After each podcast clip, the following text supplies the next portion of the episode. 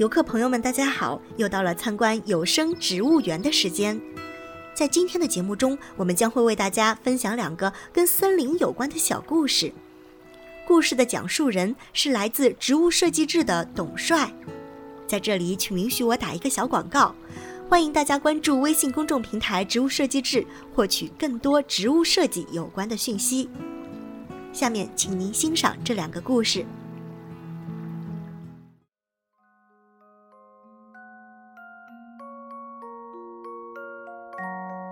发生在森林里的两件小事儿。作者：董帅。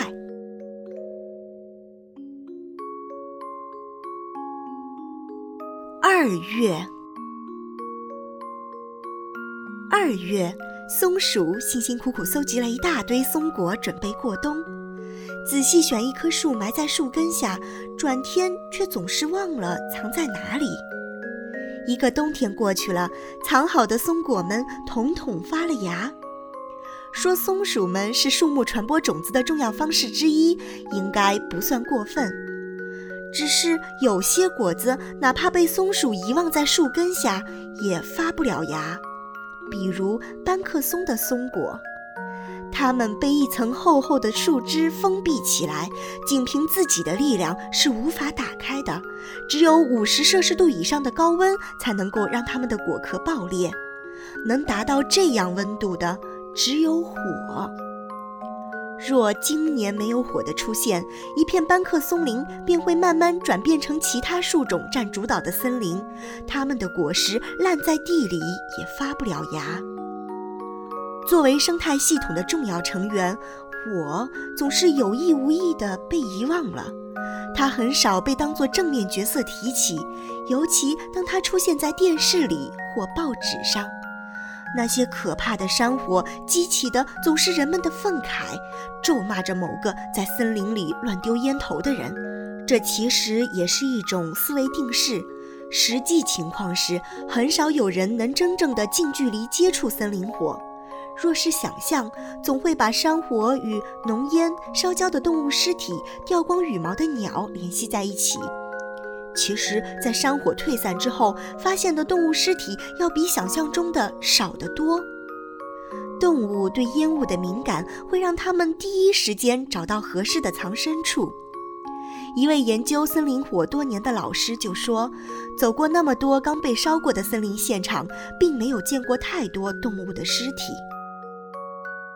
倒是有一次，有一只松鼠正往火圈外围跑，看到我又吓得掉头。不知道它后来有没有能够再跑出来。鉴于林火是生态系统的必要环节，并不是所有林火一旦发生就要去扑灭的。定期燃烧的小火可以预防灾难性的大火毁掉整片森林。若很久没有森林火，林下本来能够被小火定时清理的灌木植被越长越茂密，变成潜在的燃料。一旦燃起，火苗窜上大树树冠，便再不好控制了。控制是火与森林之间纠结往复的关键词。说到控制，首先想到的便是消防员。他们的工作状态也应在人们的脑中有着思维定式吧，那种向火里冲去的英雄形象。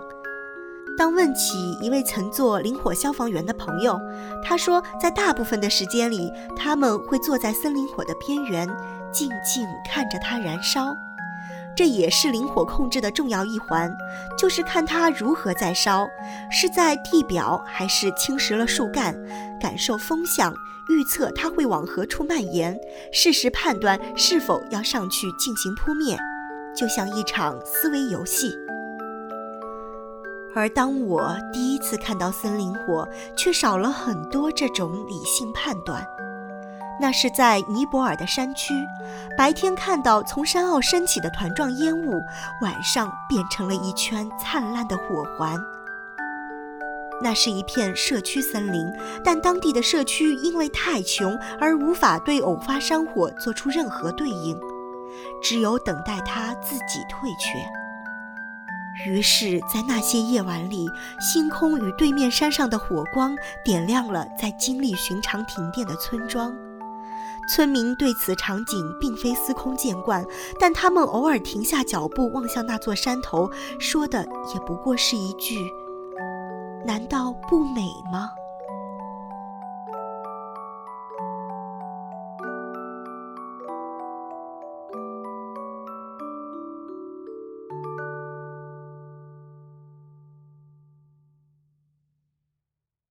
九月，九月，在加拿大东北部的一片森林里，我曾撞见一群雄心勃勃的参赛者。他们从各个国家赶来，聚集到这片森林的边缘，安营扎寨，参加一场名为“在森林中奔跑整夜”的比赛。名字基本上说出了这场比赛的几个要点，就是跑步。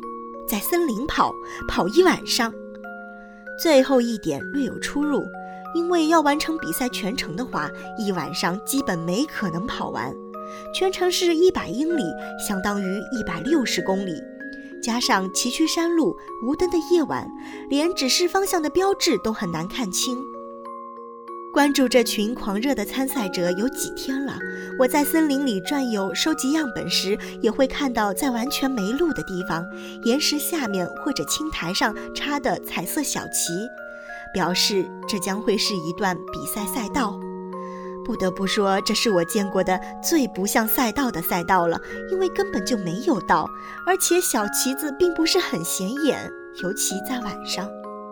比赛开始于一天的早上六点。当我洗漱出门的时候，选手们已经四散在密林深处。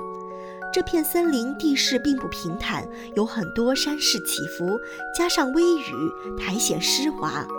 然后我反应过来，自己是在瞎担心，还是集中注意力做好自己的事儿吧。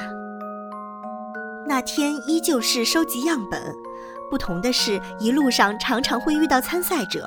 若他是迎面而来，你就有义务大叫一声 “runners”，然后迅速避到一边给他让路，这样后面的人也会自动跟着避开。反之亦然。若是听到脑后传来一声 “runners”，不管当时在干什么，也要迅速跃入密林中。大多数的参赛者都是轻装上阵，一个头灯、一瓶水就是全部的装备。他们在上午时段都还精神不错，到了傍晚时分就已经不愿再和偶尔碰到的我们打招呼。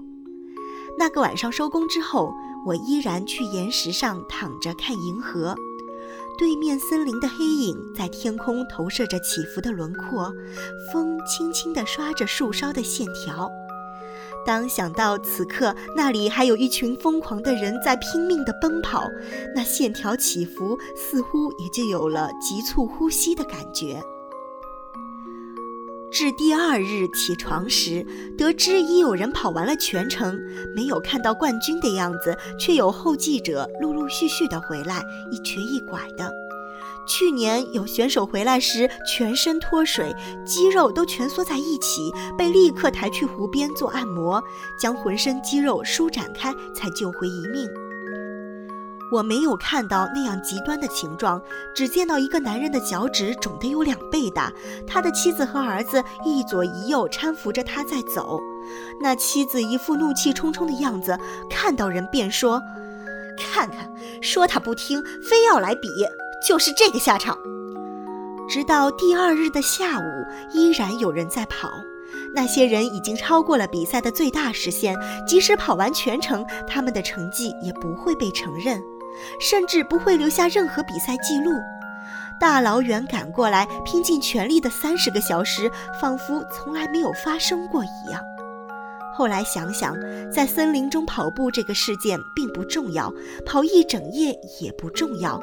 之所以选择这片森林来办这场活动，也许是因为它有很好的露营地，或者是和守林人的关系不错。这场比赛也不会将这片森林变得更特别。森林并不在乎，甚至可以想象，那些大树打着哈欠、耸耸肩，看着这群疯狂的人类自以为是的征服了什么的样子。啊，这不过就是千百年来一个再普通不过的夜晚呐！哈哈。